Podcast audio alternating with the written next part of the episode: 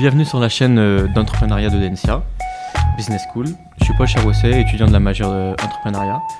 Et j'ai le plaisir d'accueillir aujourd'hui euh, Martin Jagla, cofondateur de Mon Petit Gazon, MPG, qui est gentiment, gentiment venu nous partager avec nous son expérience d'entrepreneur. Salut Martin. Attends, c'est même nous qui t'accueillons, mec. Euh, non, on, est, on est ravis de t'accueillir. En fait, euh, les gens ne le savent pas, mais Paul a fait un super stage chez nous. Donc, on a accepté de, de- de faire ce podcast et on est ravis parce qu'il a contribué à, à faire grandir à sa façon MPG aussi. Ouais, et moi je suis trop content de revenir, euh, voilà, d'échanger avec toi et de pouvoir partager un peu avec, euh, avec les autres étudiants euh, ce que j'ai pu vivre et, et ce que vous avez vécu aussi dans le développement d'MPG. Donc cette année, on s'intéresse notamment sur les moments clés et les points de passage importants qui marquent les étapes dans la construction d'une entreprise. Pour commencer, Martin, est-ce que tu peux brièvement te présenter et nous présenter MPG Martin, cofondateur, jardinier paysagiste. Moi, chez MPG, je m'occupe euh, des réseaux sociaux, des partenariats, de faire rentrer les sous et de toutes les fonctions transverses euh, d'une petite société.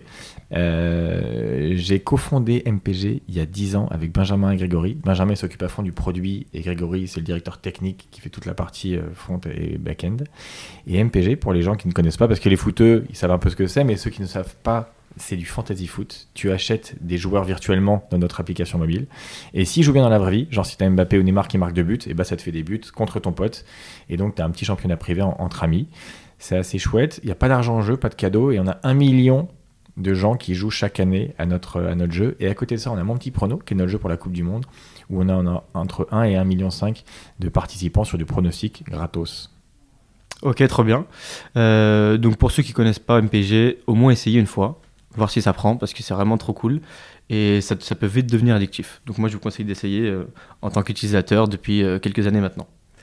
Euh, et Martin, quelles ont été pour vous les grandes étapes dans le développement d'MPG, les, points positifs, les points négatifs dans la croissance et, le développement de la boîte? Écoute, on a eu un parcours assez atypique pour une, startup parce qu'en fait, on a lancé MPG en 2011 alors que c'était pas un projet à 100%, c'était un projet euh, qu'on a vu avec Benjamin Gregg à côté. On s'est rencontré dans une autre boîte. On a passé un an en 2010 à créer ce jeu sur nos heures de soirée de week-end. Et en fait, entre 2011, le moment où c'est sorti, et 2016, le moment où on a quitté nos boulots, et ben, c'était un projet qui nous occupait un petit peu quand on pouvait, mais on avait un autre salaire, euh, une autre activité. Euh, donc le premier temps fort, à part la création de la boîte, c'était 2016, on a fait un crowdfunding pour demander à notre communauté, vous jouez, c'est cool, mais est-ce que vous êtes prêt à payer pour avoir plus de fonctionnalités, plus de choses pour qu'on se professionnalise? Et là, ça a été une super réponse, on a eu 40 40 000 euros euh, en trois semaines. On a fait une application mobile, ça nous a permis vraiment d'exploser parce que MPG, c'est le foot et le foot, c'est le week-end. Euh, et donc là, on s'est dit, OK, les gens sont prêts à payer, ça peut devenir un business, on lâche nos boulots. Et donc, c'était un peu le saut dans l'aventure parce qu'on avait un super taf, bien rémunéré, des grosses équipes et tout allait bien. Deuxième euh, temps fort, bah, c'est la levée de fonds. En 2018, on a, on a levé un million auprès de, de Martin Solveig, de, de, de la famille Bazin, la famille Amaury, donc des, des super business angels. Et là, c'est devenu vraiment une société. C'est-à-dire qu'on a eu des bureaux, on a eu une équipe, des trucs de foot, des trucs comme ça. Et puis bah, 2022, en fait, on vient de revendre la société à la Ligue de, de foot professionnel. Euh, donc, euh, donc ça, c'est des, des super moments parce qu'il y a encore plein de trucs à écrire et que c'est une belle réussite pour tout le monde, je pense. Et puis les moments faibles, parce que les gens parlent souvent des trucs qui sont bien passés, mais moins des moments durs. Premier moment dur quand on s'est fait attaquer par l'équipe à l'époque, parce qu'en fait on utilisait les notes de leurs joueurs euh, qui mettaient sur leur site. Ils avaient raison. On avait fait un petit robot pirate pour les récupérer toutes les notes en temps réel. On a changé ça après. On a fait notre algo. Deuxième moment un peu tendu, c'est quand on s'est fait mettre en demeure, bah, justement par la Ligue de foot en 2016. Donc euh, c'est un moment où en fait ils disaient que c'était une ancienne présidence qui voulait pas qu'on fasse des jeux de fantasy foot comme les nôtres à l'époque. Mais bon, euh, ce qui est cool, c'est que six ans après, on est passé de, de, ennemi à partenaire et de partenaire à société rachetée. Donc la boucle est bouclée et, euh, c'est chouette comme ça. Très belle histoire. Et donc, tu disais que initialement, vous avez tous vos, vos boulots, vos petits boulots à côté, que c'était un side project. Euh, ça peut être intéressant pour tous ceux qui veulent monter leur boîte. À quel moment, toi, tu, ressens le moment de t'engager à 100%, à temps plein dans ton projet, te dire c'est bon, j'y vais, c'est le moment?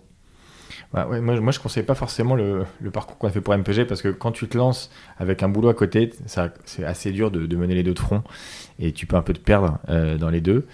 Euh, je trouve que la, la chance qu'il y a en 2022 quand tu veux monter ton business, notamment si ça passe de près ou de loin par Internet, c'est que tu as des outils en no-code ou en low-code où tu peux tout seul faire petit proof of concept. Tu peux tout à fait en fait euh, lancer, euh, même sans connaître une ligne de code, euh, ton e-commerce ou ta solution, ton site vitrine et autres, et commencer à voir si tu as de l'appétence pour ton produit, pour ton service. Et ça, c'est quelque chose qui n'existait pas avant.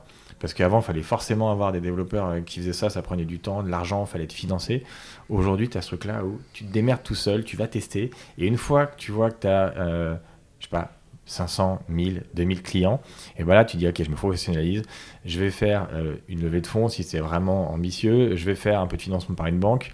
Mais tu as tout aujourd'hui qui est à ta dispo, même sans code, pour lancer ton truc. Ouais, donc en gros, tu peux tester ton produit euh, sans forcément avoir les moyens initialement, et pour comme ça, pour tu savoir si ça peut marcher. Ouais, pas besoin d'être grosse boîte, 10 personnes, euh, tu te démerdes, tu fais un peu de graphisme tu trouves, tu payes un petit, un petit freelance sur Malte pour t'aider un peu, mais tu, tu, peux te débrouiller pour lancer ton truc sans être dilué, sans avoir créé de société. Tu te débrouilles, gros hacking, et, tu vois si ça prend.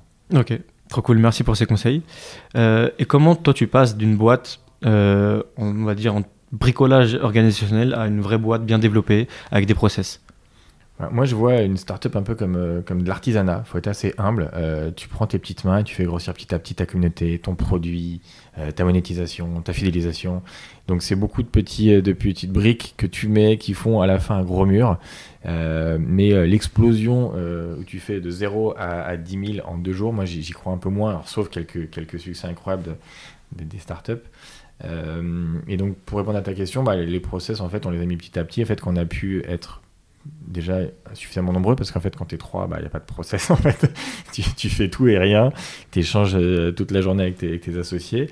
Et puis euh, tu mets des process quand tu deviens plus gros et que bah, il faut un peu essayer de, de, mettre euh, l'organisation donc tu prends des outils il y a plein d'outils aujourd'hui pour, avoir des process on utilise Jira des Slack on a des process agiles en sprint tous les product owners se reconnaîtront dans, ces mots dans ces barbarismes qu'on lâche là mais euh, en fait, surtout sur les métiers du digital, quand tu fais du développement informatique, il te faut du process qui soit à la fois carré mais aussi agile pour pouvoir euh, faire évoluer ton produit en permanence. Quoi. Je ne sais pas si j'ai répondu à ta question. si, si, tu as plus que répondu. en parlant de développement, euh, du coup, vous avez commencé à 3. Et comment a évolué l'équipe? Aujourd'hui, vous êtes combien? Par quelles étapes vous êtes passé? Est-ce que vous êtes d'autres managers maintenant aujourd'hui dans l'équipe?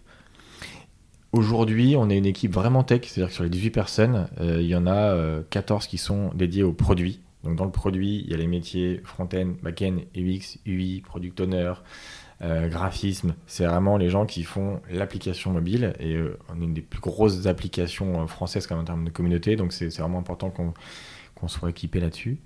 Mais c'est vrai qu'il y a des fois des gens qui pensent qu'on est beaucoup de community managers ou de journalistes ou de, ou de, de créateurs de contenu parce qu'on on fait des vannes sur les réseaux, on a une marque un peu connue, on est assez déconne, mais on est une boîte sérieuse et, tech avant tout. Tout à fait. Tout à fait. Bah, c'est une application. On a fait un algo sur les notes pour donner une note sur 10 à un joueur de foot basé sur 100, euh, data qui nous viennent en temps réel par un fournisseur de stats. Bah, ça, c'est costaud. Voilà, pour savoir si une passe vers l'avant, ça compte euh, X points, si euh, une dernière passe avant un tir, c'est important ou pas, si la possession de balle, ça, ça prendrait beaucoup la note que tu vas avoir comment tu comptes un penalty quand tu es gardien? Est-ce que c'est un, but aussi important qu'un but Enfin, ouais, il y a plein de trucs. Mais, euh, mais, euh, mais c'est vrai que je sais plus ce que je racontais. Quoi, la partie tech, voilà, la partie tech, chez nous, c'est central dans, dans ce qu'on est. Quoi. Mais ce qui est bien, c'est ça, quand tu parles d'un algorithme, c'est qu'il est toujours amené à s'améliorer. Donc au final, il y a toujours quelque chose à faire, toujours quelque chose à améliorer. Et c'est ça qui est intéressant pour vous, euh, toujours d'aller de l'avant. Complètement. Euh, ensuite, au niveau de la portée d'MPG, c'est quand même une application euh, très française. On parle du championnat de France, mais vous avez aussi d'autres championnats sur l'application. Est-ce que euh, la portée de l'entreprise a changé? Est-ce que vous êtes resté focus sur la France, sur l'échelle nationale, ou est-ce que vous avez déjà envisagé de vous exporter à l'international ou en Europe en tout cas? Eh ben, Bonne question. La levée de 2018, la levée de 1 million, c'était fait pour grandir à l'étranger. En fait, on voulait être le premier jeu de fantasy foot en Europe. Et on s'est un peu cassé les dents parce que dans chacun des pays dans lesquels on voulait se développer, donc les gros 5 pays de foot en, priorité, bah, il y avait déjà des jeux un peu comme MPG, des jeux de fantasy foot. Parce que même si les gens ne connaissent pas forcément ces jeux-là, le fantasy foot, c'est complètement incrusté à la culture foot, euh, notamment des plus jeunes. Et euh, aujourd'hui, un fan de foot, il suit son club de cœur, il suit euh, ses euh, influenceurs foot préférés, ses tweetos préférés, et il a son jeu de fantasy foot. Et ça fait partie de sa culture hebdomadaire. Et donc en fait, il y a des gros gros acteurs indépendants dans chacun de ces pays-là. Et nous, la problématique qu'on a eue, c'est qu'on a un jeu multijoueur. Donc en fait, pour aller chercher un Italien, un Allemand ou un Anglais qui va jouer à mon petit gazon, il faut le convaincre lui et c'est 9 potes en même temps. Donc il faut convaincre 10 personnes. Et en fait, on réussit à convaincre une personne, mais pas les 10. Donc on avait beaucoup d'inscrits, mais pas beaucoup d'actifs, parce qu'il fallait convaincre tous ses potes et c'est hyper compliqué. C'est comme si tu essayais de lancer, euh, je sais pas, euh, ton Cluedo, ton Monopoly dans un pays qui a jamais entendu parler de ce truc. Il faut motiver beaucoup de monde en même temps. Quoi. Il y avait des concurrents. Et donc, en fait, vu qu'on s'est cassé les dents, on a arrêté de, de, dépenser l'argent de la levée de fonds sur euh, des plans médias à l'étranger et on s'est consacré vraiment à la France. On s'est pris aussi deux ans de Covid dans la tête où c'était pas la, la, fête dans le foot français parce que les stades étaient vides, parce que les gens étaient tous en télétravail et se voyaient moins au bureau pour jouer MPG, parce qu'il y a eu Mediapro qui a mis le bazar sur la diffusion des, matchs. Donc, euh, passé ces deux ans, euh, on, a, ressorti la tête de l'eau. Et là, on s'est dit, bah, plutôt que de faire l'étranger, on va continuer à fond à, éclater euh, les fans de foot en France. Euh, et, c'est aussi pour ça qu'on a pu rejoindre la Ligue de foot, parce que fait, euh, l'ambition était la même, de convaincre bah, tous les fans de foot en France de faire le meilleur produit de fantasy possible et d'avoir possibilité de ouf avec les vidéos, les images, les logos et tous les trucs comme ça. Ok, bah trop bien. bah, c'est un, parcours hyper intéressant. Et euh, au niveau d'ailleurs du Covid, c'est vrai que vous, vous êtes directement impacté par euh, toute la réalité euh, française au niveau du, football, parce que forcément, ça dépend de la réelle. Comment vous avez pu rebondir ou essayer de trouver des solutions pour pouvoir un peu survivre à ça et, pouvoir quand même malgré tout exister? Voilà. Au début, on a fait un peu les malins parce que donc, le championnat de France s'est arrêté pendant, pendant deux mois et demi. Et en fait, on a reproduit les matchs prévus en championnat de France sur FIFA. Donc on les jouait sur PlayStation, les matchs. Et en fait, à l'issue des 10 minutes du match, et ben en fait, on disait, bah voilà, il y a eu 3-0 euh, entre Nantes et Monaco, et ben ce sera le score dans MPG. Donc ça a fait marrer les gens. C'était le début du Covid où les gens étaient vraiment flippés chez eux et enfermés. Donc on a pu tenir un peu comme ça pendant un mois ou deux. Après, bon, le soufflet est un peu retombé parce que c'était de la bidouille. Euh, donc ça c'était le premier temps. Après les saisons d'après, en fait, on a continué à jouer, mais les stades étaient vides et c'était assez déprimant l'ambiance autour du foot. Mais il y avait cette communauté de fidèles qui disaient, bah MPG, en fait, ça me ça m'occupe mes semaines, ça me permet d'avoir un contact social avec les gens.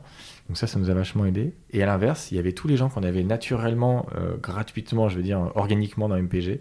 Euh, les collègues de bureau, euh, les mecs que tu croises en apéro. Et ben ceux-là, en fait, on n'a pas pu les avoir parce qu'il y avait le couvre-feu, parce qu'il y avait les confinements, parce qu'il y avait le télétravail.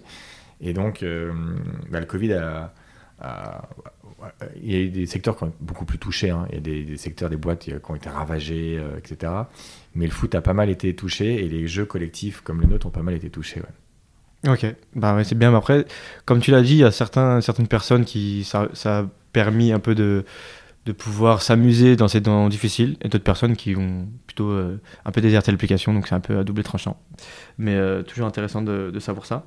Bah écoute, moi, euh, Martin, si tu pouvais peut-être un, un, dernier conseil, si jamais quelqu'un demain a envie de monter sa boîte, toi, avec ton expérience que tu as eue, euh, ce serait quoi tes conseils? Ce serait de ne pas céder aux sirènes de lever des fonds, de Startup Nation, machin, ça on s'en fiche. Euh, si si tu as une idée en tête, c'est un peu ce que j'ai dit tout à l'heure, mon, premier conseil c'est pas d'essayer de lever des fonds ou de, financer le projet, c'est d'essayer de faire ton projet tout seul, euh, un espèce de POC assez simple avec un Webflow, avec un Bubble ou avec toutes les applications de no-code pour pouvoir déjà tester le marché. Et, surtout, deuxième conseil, vachement miser sur tes groupes de proches euh, qui seront tes premiers bêta-testeurs et qui, à, part tes parents qui ne diront pas les vraies choses sur ton application ou sur ton, concept, ton, premier proche, ton premier cercle, s'ils sont prêts à acheter ton service, s'ils en parlent eux-mêmes à leurs proches, bah c'est gagné, c'est qu'il y a une appétence. Et voilà. Donc, tu fais ton projet tout seul, tu le testes auprès de tes proches, et là, tu arrives, tu seras en force pour voir ce que tu veux lever des fonds ou pas euh, par la suite. Ok, merci Martin pour ces conseils et merci beaucoup euh, d'avoir répondu à mes questions. Je pense qu'on a, qu'on a taclé pas mal de sujets, donc merci pour ça. Merci de m'avoir reçu, euh, ça fait plaisir de, de retourner dans les locaux, voilà, ça m'avait manqué. Et ben merci Danisha de m'avoir envoyé un, un, bon élément. Et puis euh, s'il y en a des étudiants qui sont chauds pour des stages, marketing, com, réseaux sociaux, développement, tout, on prend. Voilà, bah vous savez tout maintenant. Euh, et vous pouvez retrouver l'ensemble de nos podcasts, euh, podcasts sur euh, le site podcast slash du 6 entrepreneuriat.audencia.com. À bientôt. Salut tout le monde.